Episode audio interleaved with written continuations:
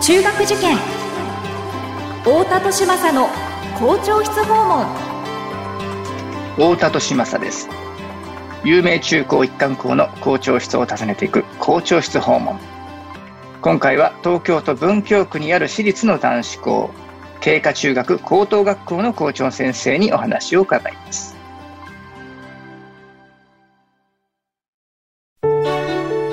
学校は個性で選ぶ時代入試も模試も出会いの場です思考コードという新しい基準で子どもたちと学校の可能性を広げたい私たちは首都圏模試センターです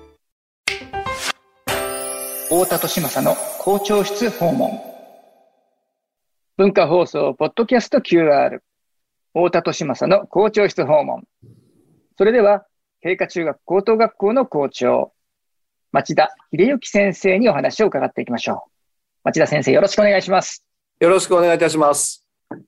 あの町田先生とはもうね10年以上前からいろいろとあのはい教えていただいていやいや本当にお世話になっておりますありがとうございこますちらこそお世話になります。ねえ、あの、当時お会いした時は先生、教頭先生だったかしら、えね。教頭だったですね。ね。はい校長先生になられて、えー校長先生という立場でこうやってインタビューさせていただくの今回初めてだと思うんですけど、えよろしくそおうですね願いします。よろはしいく。お願いします。で、あの、まあ、経過中高さんについて今日はあの、お話をお伺いしていこうと思うんですが、はいまず、学校の場所としてはどんな環境に、えーあるんでしたっけ東京都の文京区というところ、まあ、文の京なんて言われてまして、えあのえー文学者がたくさん輩出された場所であり、うんその昔は徳川のいわゆるこう、はい大寺等が多々あったところですね。うん。白山という場所になりますから、はいそこから位置している、まあ、小石川植物園に近いところで、うん例。えば漱石の心なんかの話の中にも出てくるような場所でございます。ああ、そうですか。 はい。最寄りの駅で言うと、白山都営三田線の白山が一番近いですでよすね。ね。うんはいから歩いて5、6分でしたっけ3、4分で着くと思います。ももっともっと近かった。は い失礼しました。 わ、かりました。はい。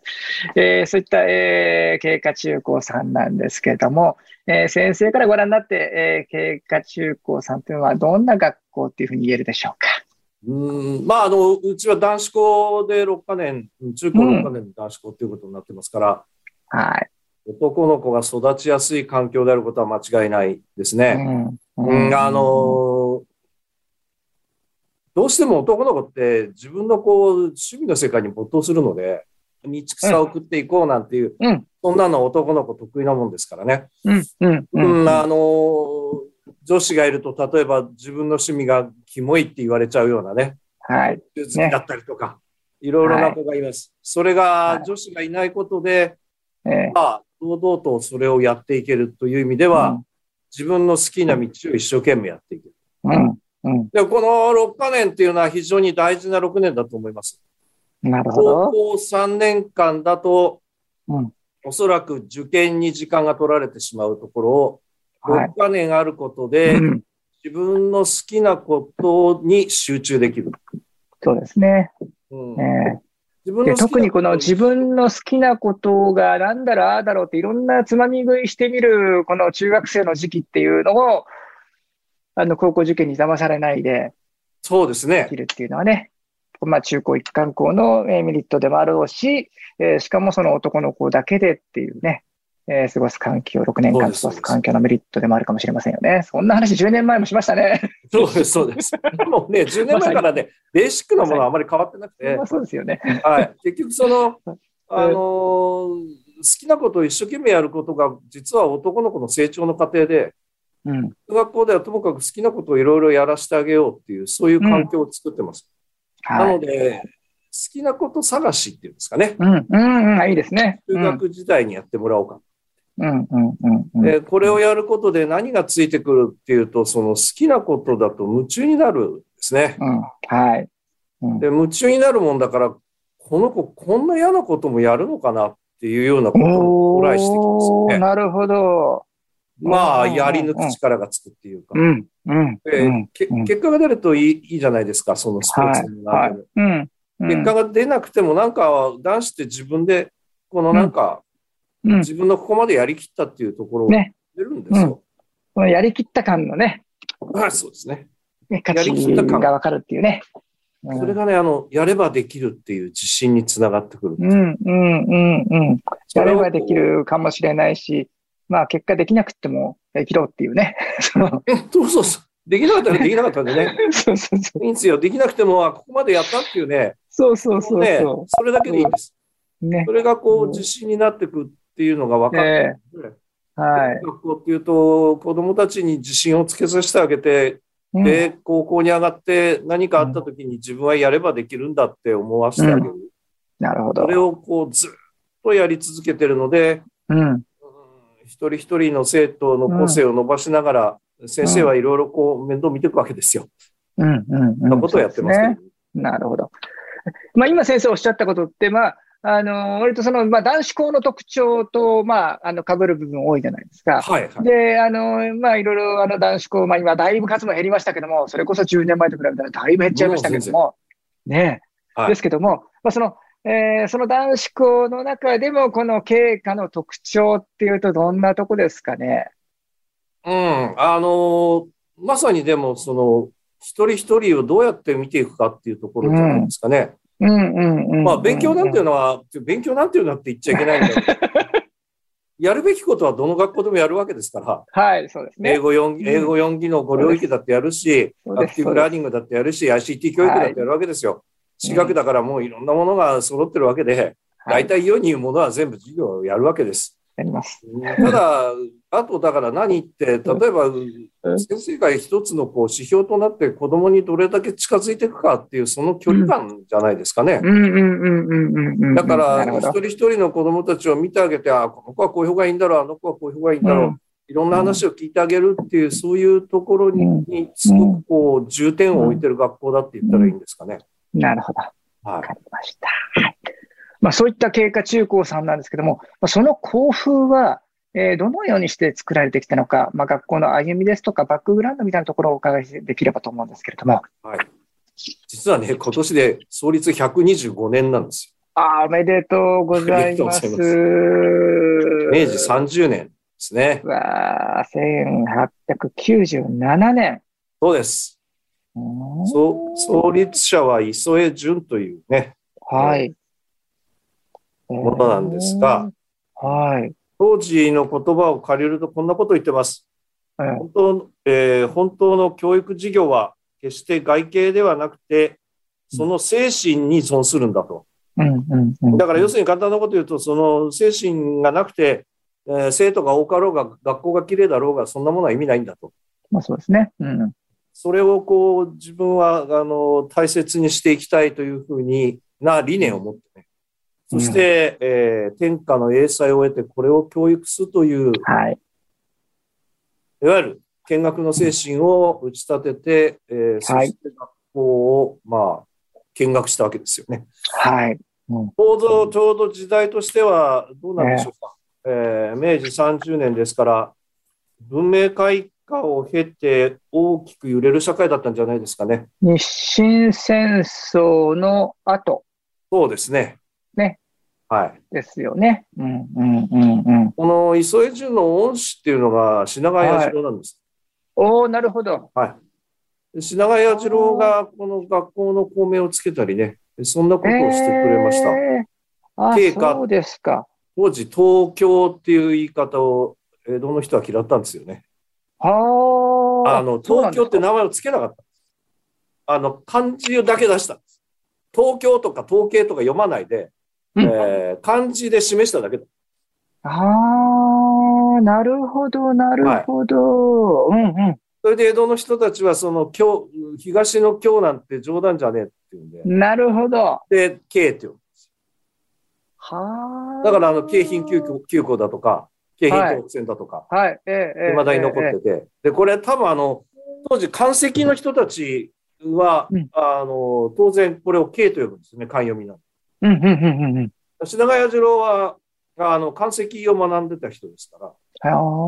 東華村塾の人なるほど、なるほど。なんで、でこれを京と呼んだんで、統計の花になるっていうんで、京か。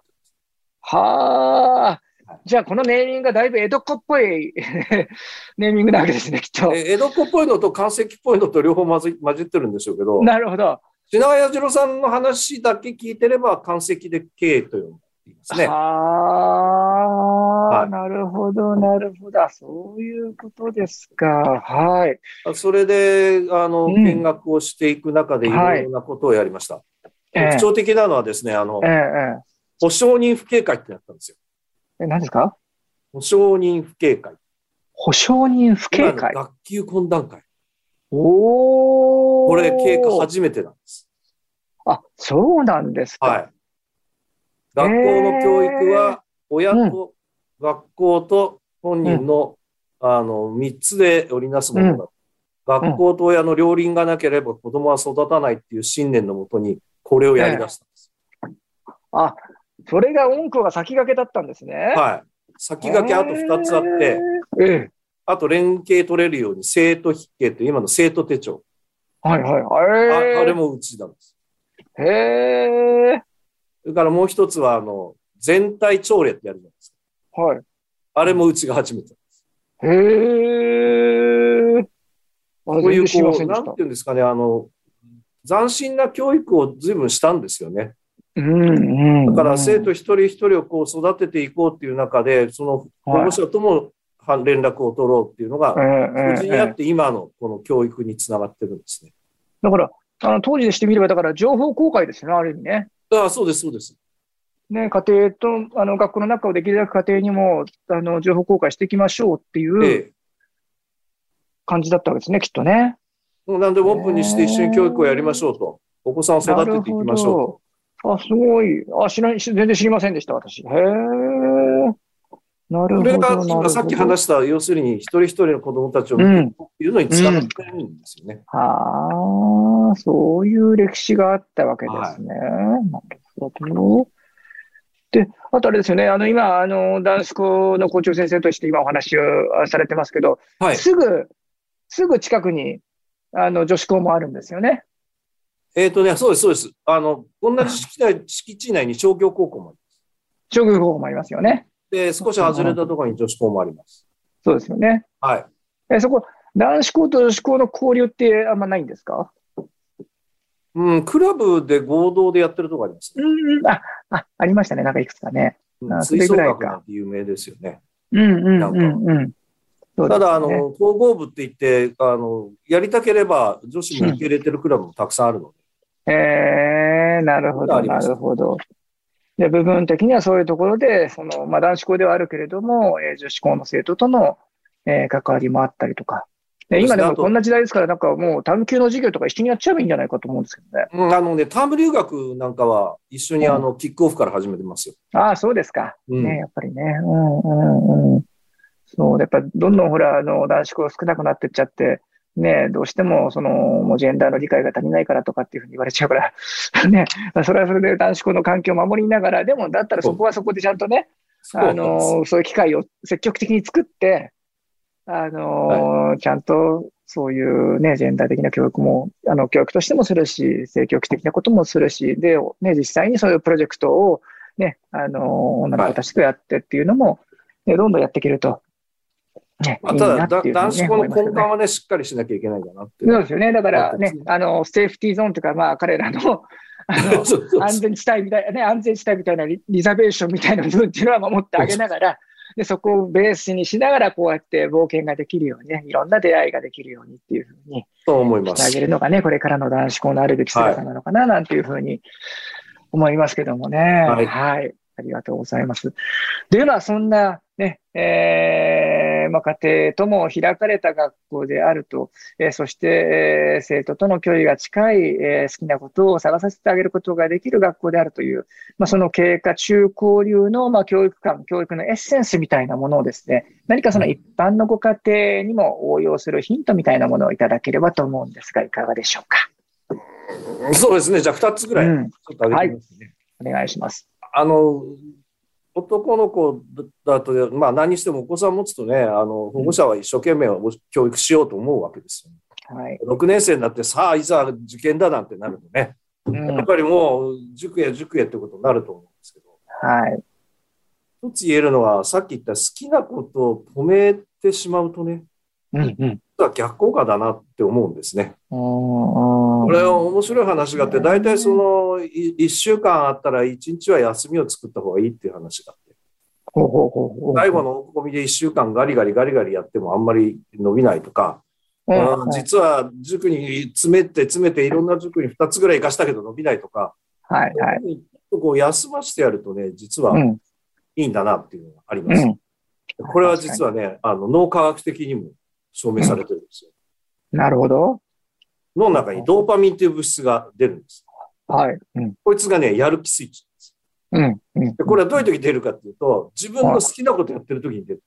そうですね。うんうん。これが、あの、これは出してやらないと、勉強の方にも目が向かなくなる。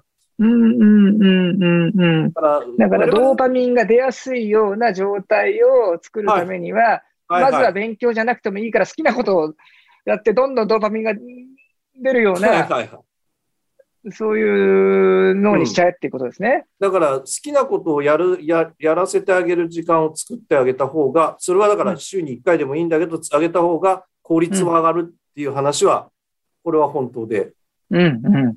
でこれはあのがあの経過では例えば学校行事は一生懸命やりましょうっていうはい。ここはもうともかく行ったら楽しもうっていうね、うんうんでそれが終わって宿泊行事でも何でも行ったら楽しんでそこからまた切り替えていこうっていうそれはもう、あの根本的にそういう発想のもとにやってるのではい。家庭にも使えるかなと、なるほど。